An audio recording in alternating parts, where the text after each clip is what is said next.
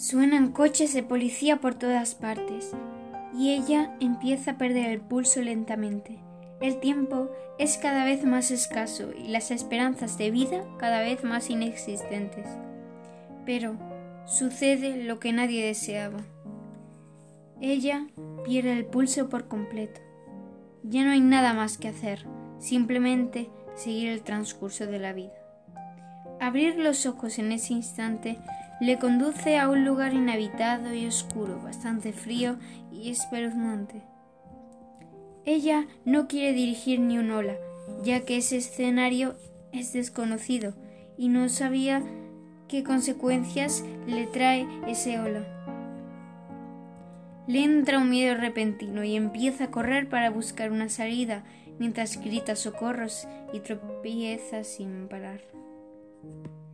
De un instante a otro comienza a caer sin motivo y entre que lloraba y gritaba el tiempo se le caen las manos. Llega un momento en el que deja de caer y se estampa contra el suelo como un chicle y al levantarse estaba en una sala llena de espejos. En cada espejo empiezan a parpadear extraños rostros y se escuchan sonidos raros y turbios y ella se empieza a asustar aún más mientras empezaba a correr y correr otra vez y comienza a caer otra y otra vez junto a sus lágrimas bien empapadas de miedo y terror por lo que está sucediendo.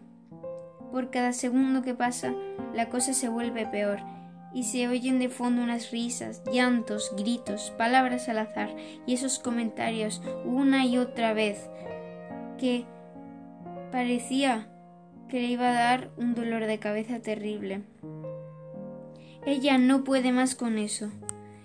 No comprende esa situación tan terrorífica y desconcertante.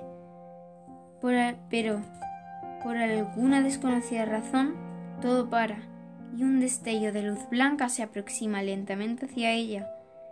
Entre esa luz cegante se presenta un ser con apariencia de ángel y dice Seca esas lágrimas, pequeña. Te llevaré a casa.